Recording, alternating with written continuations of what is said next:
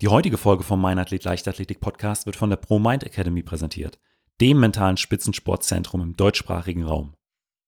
Im Leistungssport ist die mentale Stärke mindestens so wichtig wie die körperliche. Und die Pro Mind Academy vereint die besten Strategien aus dem Spitzensport mit den neuesten Erkenntnissen der Neurowissenschaften und den effektivsten Methoden aus dem Mentaltraining. Dies kann dir dabei helfen, mit mehr Energie und Motivation deinen Trainingsalltag zu bestreiten und mit gezielter Aktivierung bei Wettkämpfen deine Höchstleistung zu bringen. Aber wie sieht das Ganze aus? Die Pro Mind Academy ist eine Kombination aus flexiblem Online-Training und Live-Trainings mit dem Mentaltrainer Patrick Thiele. Als ausgebildeter Sportmentaltrainer und Stressmentor arbeitet Patrick seit mehreren Jahren mit Olympiasiegern, Weltmeistern und deutschen Meistern aus den unterschiedlichsten Sportarten zusammen und war zu diesem Thema auch schon in meinem Podcast zu Gast. Das Ziel von Patrick dabei ist es, Athletinnen mit neuen Maßstäben in der mentalen Betreuung nachhaltig in die Weltspitze zu bringen und ihnen auch einen langfristigen Support zu bieten. Wenn du also etwas für deine mentale Stärke machen möchtest, schau doch mal bei der ProMind Academy vorbei und mach dort einfach ein kostenfreies Probetraining. Den Link dazu findest du natürlich in den Show Notes. Mein Name ist Benjamin Brömme und herzlich willkommen zum Mein Athlet Leichtathletik Podcast. Nachdem ich bereits vor einigen Wochen mit Pamela Dudkiewicz-Emmerich über ihr Karriereende gesprochen habe, wollte ich nun auch von Alexandra Wester wissen, wie es dazu kam, dass sie mit 27 Jahren ihre leistungssportliche Karriere beendete. Außerdem wollte ich von ihr wissen, wie es um ihr Charity-Projekt Smiling Kids of Africa steht und wie es dem Sprinter Momodu aus Gambia geht. Und dann wusste ich, ich muss jetzt auf mein Gefühl hören und muss jetzt wirklich das Ganze jetzt beenden, beziehungsweise mir erstmal Zeit geben.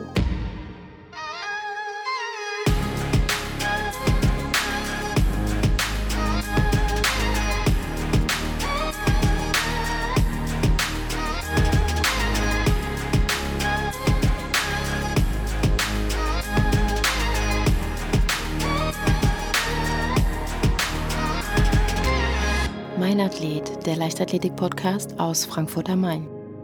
Ja, herzlich willkommen, Alex. Hallo, danke schön. Ja, Alex, du warst, ich glaube, vor zweieinhalb oder fast drei Jahren das erste Mal im Podcast. Äh, Mhm. damals haben wir uns noch bei meiner Schwiegermutter getroffen und haben da persönlich die Folge aufgenommen. Äh, heute bist du, glaube ich, so 8000 Kilometer von mir entfernt. Wir nehmen das Ganze über Squadcast auf. Du bist Mhm. äh, momentan in Mexiko, äh, äh, wenn, wenn ich richtig liege. Ja, ganz genau. Playa del Carmen. Also äh, ich glaube, das ist auf der Karibikseite. Genau. also best, Mal schön reingeworfen, mit reingeworfen. also bestes Wetter auch äh, Ende November, Anfang Dezember. Ja, ja, genau. Bis zum November hin habe ich gemerkt, so, ach, das ist nicht mein Wetter, das ist zu kalt. Und ich war immer an diese warmen Trainingslager gewöhnt. Und dann wurde es irgendwann wirklich höchste Zeit. Ja, ja, ist auch eine Sache, die ich wirklich äh, aus dem Leistungssport vermisse. Die Trainingslager im Süden äh, im November oder im Januar, äh, die fehlen so ein bisschen. Aber wer weiß, vielleicht äh, ja, zieht es mich auch noch in den nächsten Monaten mal für so ein paar Wochen in die Sonne. Mhm. Ähm, aber genug von mir. Ich habe äh, vor äh, einigen Wochen äh, im Internet gelesen, dass du deine Karriere als Leistungssportlerin äh, im Weitsprung beendet hast. Und äh, da ist natürlich meine erste Frage, wie kam es denn tatsächlich dazu? Boah, einfach keine Lust mehr. Also das hatte ich vorher halt echt noch nie. Ne? Ähm, ich hatte eigentlich immer 110 Prozent Lust auf das Training, auf die Leichtathletik. Und dieses Jahr nach den deutschen Meisterschaften, als es halt für mich so daneben gegangen ist und ich mich das Jahr darauf so vorbereitet habe wie noch nie in meinem Leben. Also ich hatte echt die Fitness, die ich noch nie vorher hatte in meinem Leben. Aber dann mental einfach alles schiefgelaufen ist. Vielleicht auch genau deswegen weil es einfach, ähm, weil ich zu sehr wollte. Und dann hab, wusste ich, ich muss jetzt auf mein Gefühl hören und muss jetzt wirklich das Ganze jetzt beenden, beziehungsweise mir erstmal Zeit geben. War das dann so vor den deutschen Meisterschaften vielleicht auch so ein Stück weit äh, mit, dem, mit dem Kopf durch die Wand, wenn du gesagt hast, du warst so fit wie noch nie und du wolltest es vielleicht auch äh, so sehr wie noch nie, dass es ja am Anfang, äh, am Ende auch da vielleicht so ein bisschen dadurch, dass du da so ein Stück weit gehemmt wurdest? Viele Faktoren sind, spielen ja immer mit rein bei sowas. Ne? Letztendlich auf jeden Fall mental. Körperlich war ich komplett fit und ja, habe auch wirklich an vielen Momenten die Zähne zusammengebissen, Training so krass durchgezogen. Selbst wenn was wehgetan hat, einfach weitergemacht, weil ich so sehr wollte.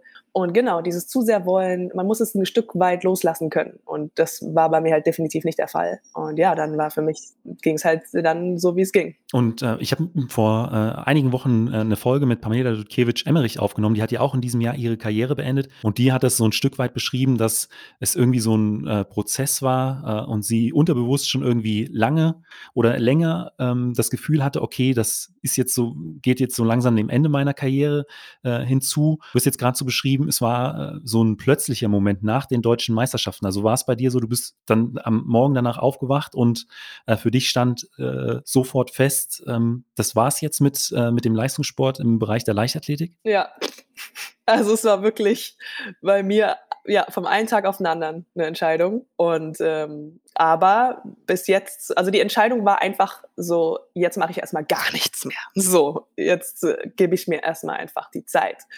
Und ich habe mich auch, also für mich schon, weil dann fragen natürlich auch viele, ja, geht's weiter und äh, machst du wieder und so weiter und so fort. Deswegen für mich ist es nein, es ist vorbei. Und ich bin 27, falls irgendwann nochmal die Lust kommen sollte, kann ich mich ja jederzeit umentscheiden. Aber diese Lust ist einfach nicht da bis zum heutigen Tag. Die äh, Lust ist weg an den Wettkämpfen, am, am Training oder ähm, kann, kannst du es gar nicht so genau sagen?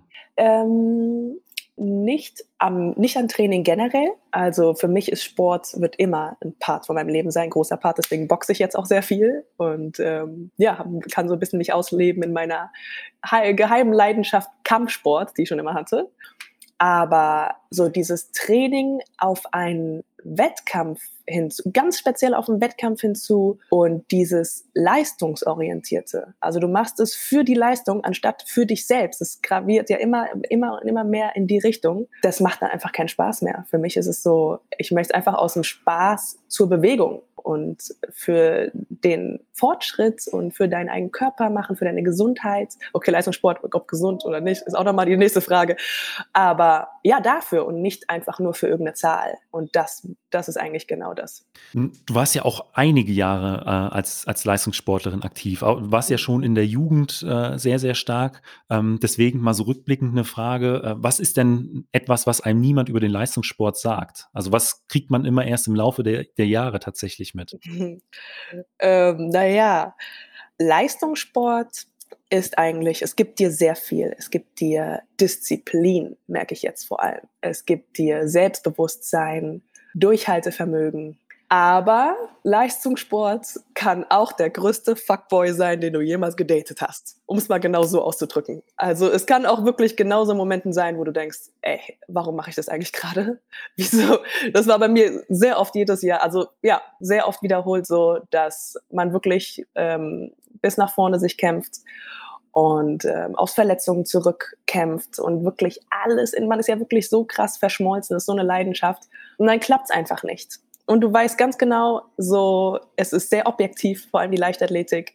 So, it's you, it's you only. Und das ist ein sehr krasses inneres Battle und kann einen definitiv an Grenzen bringen. Und deswegen kann es definitiv eine Hassliebe sein. War es wahrscheinlich auch immer so. Oder ist es wahrscheinlich auch bei, bei vielen Leistungssportlern und Leistungssportlern? Es ist so bei ein vielen, Stück weit. Am meisten habe ich es bei 400-Meter-Läufern gesehen, was ich komplett nachvollziehen kann. Absolut. Aber, aber ja, das ist es. Und ähm, in meinem, äh, bei, für jeden auf, aus anderem Grund. Andere finden das Training total anstrengend, andere finden die, die, die Recovery-Methoden, musst früh schlafen gehen, auf deine Ernährung achten. Jeder hat so sein eigenes Ding, wo er denkt, boah, muss das sein. Und bei mir war es halt echt vor allem so die mentale Arbeit, das zu lernen, ist nicht zu sehr zu wollen. Das war so, das ist, war die harte Nuss bei mir. Also die, äh, das Ganze vielleicht doch immer so ein Stück weit äh, lockerer zu sehen oder äh, ja, lockerer ja. an die Sachen heranzugehen. Genau, ja. Ähm, du hast es ja jetzt eben auch schon so ein Stück weit angesprochen. Ähm, du hast eine zweite Leidenschaft, das ist der Kampfsport. Äh, mhm. Da trainierst du auch mittlerweile äh, so ein Stück weit mehr dafür. Aber bevor ich auf äh, dieses Thema noch so ein bisschen eingehe, ähm, habe ich noch eine Frage zu äh, den Trainingslagern, die du ja auch in diesem Jahr bestritten hast. Du warst zum einen in den USA. Das äh, kennt man von vielen Athletinnen und Athleten, dass sie äh, ja in Claremont sind oder auch an der, an, der, an der Westküste oder in Arizona. Aber du warst auch, ähm, ich glaube, für drei Wochen oder sogar noch länger in Ghana. Vier äh, Monate. Äh, vier Monate, wow, mhm. okay. Mhm. Ähm, da habe ich nicht richtig recherchiert. ja. Das war ja im Prinzip dann die komplette Wintervorbereitung oder in welchem Ziemlich, Zeitpunkt? ab Januar. Januar bis April, bis kurz bevor die Wettkämpfe losgingen. Ähm, weil ich sag mal, äh, äh, auf dem afrikanischen Kontinent, äh, Südafrika ist so ein Ziel, ähm, was sich viele Leistungssportler immer raussuchen. In Kenia ist natürlich in Eton äh, immer einiges los bei den, bei den Marathonläufern. Ähm, Ghana hatte ich jetzt persönlich so noch nicht auf dem Schirm. Deswegen, ja, erzähl einfach mal, wie es dazu kam. Ghana ist ja meine Mutter aus Ghana und meine Großeltern leben da noch, meine Urgroßeltern sogar, meine Urgroßomi ist auch noch, also 99 und 97 Jahre alt. Und ich bin aber in Gambia geboren, deswegen hatte ich immer sehr viel auch den Bezug zu Gambia. Und für mich war es so, okay, jetzt ist mal die Zeit, meine Wurzeln mütterlicherseits richtig kennenzulernen und mir mal wirklich Zeit zu geben. Natürlich kombiniert mit den richtigen Trainingsbedingungen. Und da habe ich mich einfach vorher informiert, was da die Möglichkeiten sind, habe gesehen, die sind super und habe mich dann dafür entschieden. Aber ähm, auf welchen Wegen äh, hast du das Ganze dann gebucht? Ähm, weil ich sag mal, das über die normalen Reise, Sportreiseveranstalter ähm, findet man da jetzt, glaube ich, nicht so einfach ein, ein Angebot. Wie lief das? Nee, ab? an, wen, an wen müsste ich mich wenden, wenn ich da jetzt auch mein nächstes Trainingslager äh, machen möchte? Ähm, also für mich ist so ist alles super spontan und ich bin denke da auch sehr flexibel, wie man Dinge angehen kann, weil genau man kann sich letztendlich alles zusammenbauen, wenn man möchte. Und ähm, einmal Unterkunft, Airbnb ist gang und gäbe heutzutage, das machen die meisten. Und ansonsten haben wir uns halt äh, von der Athletics Federation einen Kontakt äh, organisiert, der uns dann vermittelt hat ans äh, Stadion in Cape Coast. Und die waren natürlich super happy, dass wir da kamen und trainiert haben und haben uns alles bereitgestellt, super gastfreundlich. Wir hatten ein ganz neues Gym, hat da gerade aufgemacht, haben uns sogar noch extra so Boxen gebaut für uns persönlich, so für meinen Trainer und mich, damit ich da Boxjumps machen kann. Und ähm, ja, auch Essen vor Ort, super direkt am äh, Stadion und auch Räume dort, aber wir haben uns doch was anderes ein bisschen abseits äh, geholt. Und so konnte man sich das auf die Beine stellen. Weil du warst ja da mit deinem Trainer auch und ich glaube genau. mit einigen aus deiner Trainingsgruppe. Genau, genau. Wir waren, also auch zwei ghanaische Sprinterinnen haben öfters mit trainiert, ansonsten noch ein ähm, 400 Meter Hürdensprinter und ich. Ja. Also im Prinzip, wenn man äh, sein nächstes Trainingslager äh, in, in, Ghana äh, bestreiten will, äh, wendet man sich am besten an dich. Du hast die Kontakte. Es, es, haben sich schon einige an mich gewendet, wirklich. Ein paar deutsche Athleten und ein paar Athleten aus England, die auch äh, Familie dort haben. Ja. Oder die einfach generell ähm, in die Sonne wollten und was anderes mal wollten. Und die Leute in Cape Coast haben sich natürlich mega gefreut. Die finden es super, weil das Stadion ist super. Alles steht bereit. Hürden, Weitsprunggrube, Kugeln und so weiter und so fort. Es ist heiß, das muss ich jetzt schon mal sagen. Du bist morgens um 7 Uhr da und es sind schon 27 Grad. Okay. Oh, und kaum Schatten im Stadion. Das heißt, mit Hitze musst du gut können. Und aber abgesehen davon war es echt, war genau die richtige Entscheidung. Weil ich sag mal, für viele ist ja dann auch interessant die Flugzeit, ähm, eine möglichst geringe Zeitverschiebung. Genau. Ähm, dass eine man Stunde. eine Stunde, mhm. was ja auch ein Vorteil äh, für mhm. viele immer äh, für Südafrika ist. Mhm. Und ähm, die Flugzeit nach Ghana sind, was sind das, sieben Stunden ungefähr? Genau, zwischen sechs und sieben Stunden. Also eigentlich ideal für, ja. äh, für, für ein Trainingslager. Wie sah das im Kraftraum aus? Du hast gesagt, der war recht neu. Die hatten äh, von, den, von den Gerätschaften äh, äh Racks alles. Der war, äh, alles. ja, der war super neu. Also du hattest da alles. Du hattest da Free Racks. Ich glaube, du hattest so drei Stück, drei Free Racks. Dann sogar auch eine geführte Handelstange. Ähm, du hattest, genau, Boxen hattest du und dann sämtliche Muskelgruppen, ähm, die typischen Geräte, ich glaube, es war jetzt nicht Hammer Strength, aber ähm, es waren auf jeden Fall gute und auch funktionelle Geräte, die jetzt nicht nur auf Bodybuilding isoliert abgestimmt sind, sondern da konnte man echt für jeden, da trainiert auch die ähm, ähm, Taekwondo-Mannschaft, äh, nee, Mannschaft, die Taekwondo-Kampfsportler äh, trainieren dort, weil die hatten da auch ähm, Kampfkunst und dann war da noch eine andere Sportgruppe, ähm, auch die Olympiamannschaft ähm, ähm, Paralympics für, ich weiß gar nicht mehr, welche, welche Sportart das war, aber die haben Hardcore-Gewichte geliftet. Also das war schon krass, was da abging. Also wenn jedes Mal, als die da waren, war da eine richtige Party im Kraftraum. Also du hast da schon ein paar professionelle Mannschaften, die da trainieren und das sind auch super gute Bedingungen. Also wie gesagt, wenn man äh, da auch Interesse hat, äh, ja dir einfach vielleicht mal äh, schreiben oder ja. ich packe mal einen Link in die oder ich packe einen Link in die Show Notes, ähm, mhm. wo man vielleicht auch äh, die die Athletics äh, äh Federation von von Ghana oder so genau ähm, die, den, die Kontakte von Cape Coast denke ich. Ja, ne? ja. Guck mal, ob da es da eine Website gibt, so dass man sich direkt an die wenden kann. Die sind super offen, freuen sich. Ja. Ne? Und da sind auch da findet auch immer wieder Wettkämpfe statt. Ghanas Fastest Sprinter ist da jedes Jahr. Und Cape Coast ist schön ruhig gelegen. Ähm, ich glaube, drei Stunden Fahrt von Accra, von der Hauptstadt. und ist echt super schön. Dann kommen wir jetzt mal zu äh, deiner neuen Leidenschaft, dem Kampfsport. Äh, mhm. Du hast gesagt, du ähm, hast, es, hast schon immer ein Fable dafür. Ähm, du trainierst es jetzt auch ähm, professionell, semi-professionell. Wie, wie sieht es momentan aus? Also ich trainiere es. Für mich ist es so, was auch immer dabei rauskommt, werden wir sehen. Ich mache es einfach, weil ich jetzt, weil ich schon immer wollte, aber vorher wegen der Verletzungsgefahr es halt dann immer gelassen habe. Und genau, jetzt ist so ein bisschen Bucketlist abarbeiten. Was sind die Dinge, die ich nie machen konnte, aber immer irgendwo im, im Hinterkopf hatte. Und das gehört absolut dazu. Und mein Boxtrainer aus Deutschland, der sagt schon, ja, nächstes Jahr Boxkampf und so weiter und so fort. Aber ähm, für mich ist so, ich möchte erstmal eine stabile Basis und mal verschiedene, jetzt wie gesagt auch Taekwondo, ich möchte einfach verschiedene Kampfsportarten ausprobieren. Boxen mag ich schon am meisten ne, und mache ich auch am intensivsten. Aber ja, alles einfach nur aus Spaß zum Sport. Also der Leistungssportgedanke, der steht jetzt wirklich erstmal hinten an. Der steht hinten an. Dann äh, habe ich hier noch ein Thema auf meiner Liste. Da haben wir uns beim letzten Mal auch, äh, ich glaube, die Hälfte der Sendung äh, unterhalten, zu Recht. Äh, da ging es um Smiling Kids äh, of Africa. Und äh, mhm. da haben wir uns auch schon ein Stück weit über den gambianischen Sprinter Momodo Say unterhalten. Mhm. Ähm, die, Momodo hast du unterstützt. Er ist einer der schnellsten oder wenn nicht der schnellste Sprinter aus Gambia.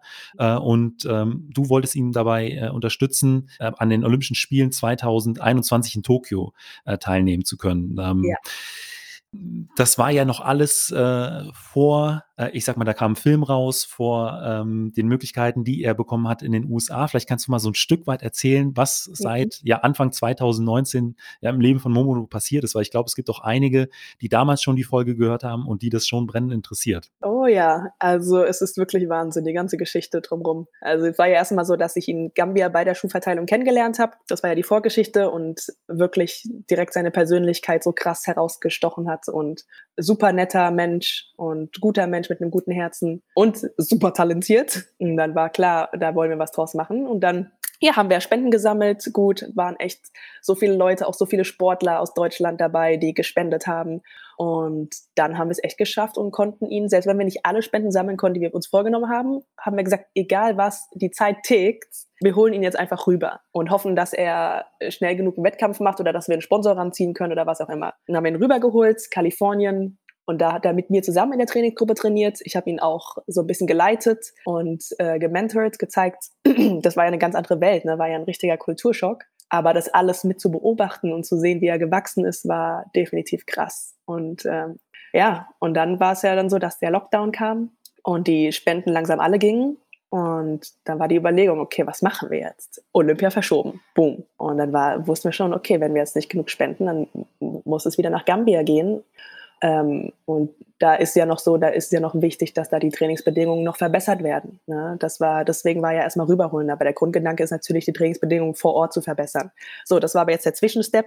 Und jetzt wussten wir nicht genau, okay. Und dann war Plan B an der Reihe. Was kann man machen? Vollstipendium für eine Uni in Amerika. Und ähm, ja, da haben wir uns ins Zeug gelegt, ähm, haben mit Scholarbook zusammengearbeitet und letztendlich hat er echt ein Vollstipendium bekommen, obwohl er, obwohl es nicht dazu kam, dass er irgendeinen Wettkampf nach diesem Wintertraining mit uns machen konnte, weil ja davor schon alles dicht war. Aber trotzdem hat er ein Vollstipendium bekommen an der Long Island University in New York. Und das war, das war ein Riesenerfolg. Das war schon richtig krass. Weil wie, wie habt ihr das hinbekommen? Weil ich sage mal, normalerweise gibt es ja da immer schon recht äh, strenge Regularien. Man hat ja. äh, die verschiedenen Zeiten für die verschiedenen Stufen von, äh, ich glaube, jede Uni oder verschiedene Unis sind in verschiedenen Ebenen. Ich glaube, D1 ist so, ja, D1 ist, äh, ja. ist, ist, ist, es auch die höchste Stufe, glaube genau. ich, die es genau. gibt. Ja. Ähm, wie, wie habt ihr das hinbekommen?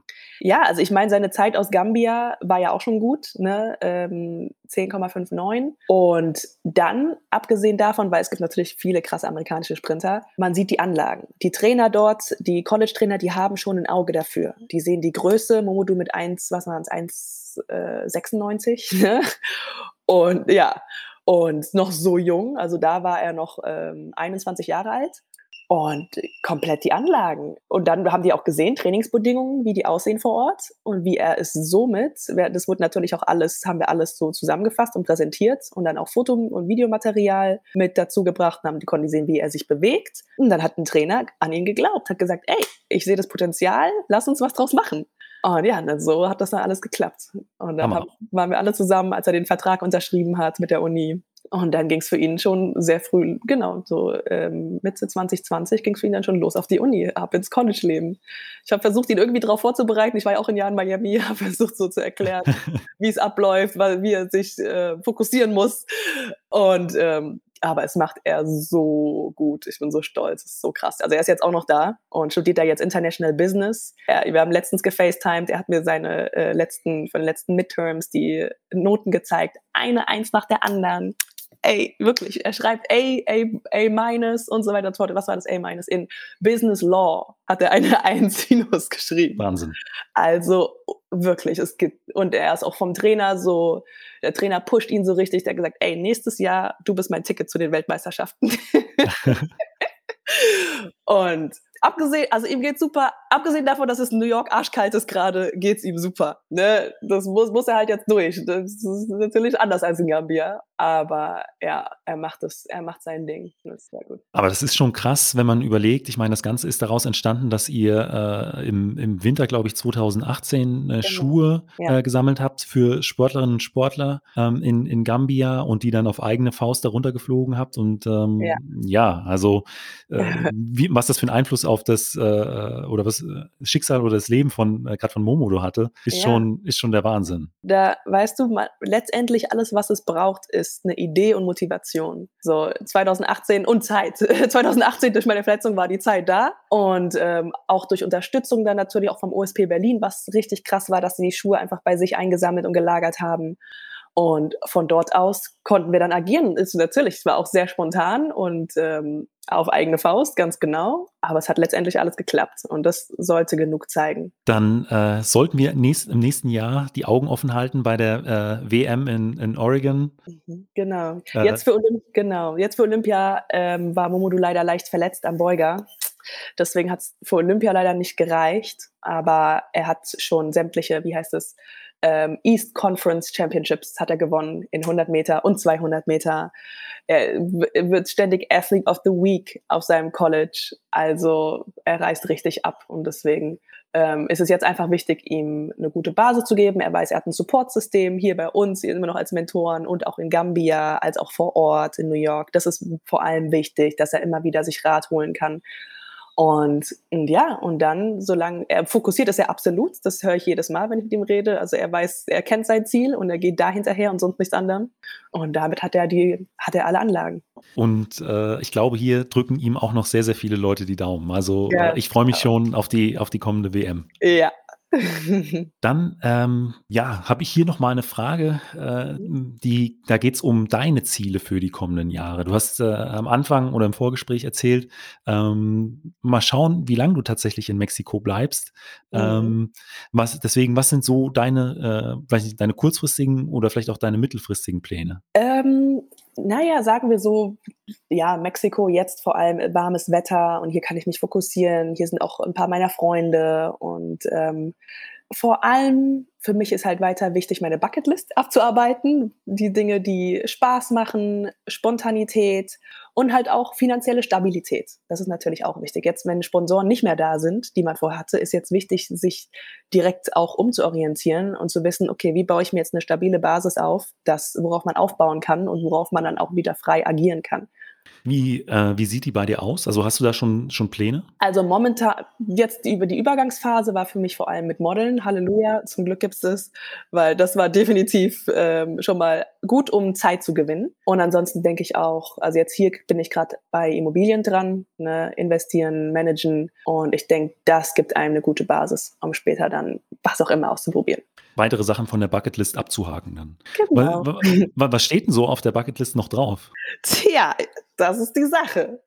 Ähm, also ich denke, die Dinge, die ich jetzt gerade schon mache, ist ja das mit Kampfsport zum Beispiel. Ne? Und ähm, ansonsten, ja, was ich halt auch schon immer versucht habe, durch die Trainingslager mit einzubauen, war dieses, ja, wie gesagt, im Winter in der Sonne sein und und ne, spontan sein zu können. Und dadurch, dass ich jetzt in Mexiko bin, finde ich damit, dass ich einfach hier direkt in der Sonne, im Warmen, am Strand direkt bin, ist das eine super Grundlage gerade, um sich trotzdem weiter zu fokussieren und von hier aus einfach mal zu arbeiten und von hier aus die Dinge auszuprobieren. Mm, und die anderen Sachen, die sage ich jetzt noch nicht. und das, dann, ja genau, Kampfsport habe ich ja schon gesagt, genau. Dann äh, kommen wir zur letzten Frage. Was ist denn vielleicht ein Missverständnis, was du über dich in Artikeln äh, in der Vergangenheit lesen musstest? Ja, genau. Also gab es ja so einige Sachen, so einige Artikel und ähm, ja, so einiges, was schiefgelaufen ist. Für mich, ich würde sagen, die größte Sache ist das mit Existenz von Corona geleugnet. Habe ich nie geleugnet, zu keinem einzigen Zeitpunkt. Und mir ging es schlichtweg um die Maßnahmen. So, aber letztendlich konnte ich aus dieser Zeit auch viel mitnehmen, definitiv. Was, was wäre so ein Punkt, den du, den du mitgenommen hast, gerade aus dem letzten Jahr? Mm, ich denke, den Punkt, also es war vor allem so, seit 2020 haben, haben nicht nur ich, sondern haben viele gemerkt, pff, deine, dein Beruf, fangen wir da an, dein Beruf, deine Lebenssituation, dein Wohnort, alles ist vergänglich. Ich denke, das mussten so ziemlich einige erleben seit, seit 2020. Und dann, wenn man dann im, im Lockdown ist, wenn man zu Hause ist und plötzlich irgendwie alles so wackelig ist, man weiß nicht, wie es jetzt aussieht, was bleibt übrig? Es bleibt eigentlich kaum, es bleibt, das Einzige, was übrig bleibt, ist die Liebe zu dir selbst und die Liebe zu deinen Mitmenschen es sind schon Leute krass zusammengerückt in dieser Zeit.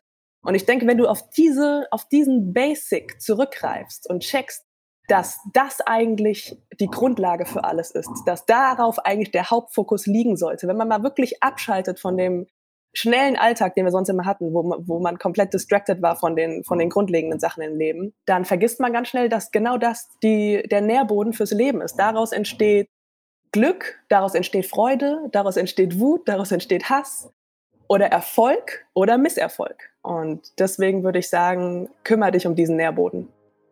Alex, vielen Dank für dieses Interview. Danke dir. Falls euch die Folge gefallen hat, hinterlasst mir doch einfach eine Bewertung bei Spotify, iTunes oder eurem Podcatcher und abonniert den Podcast. Vielen Dank und bis zum nächsten Mal.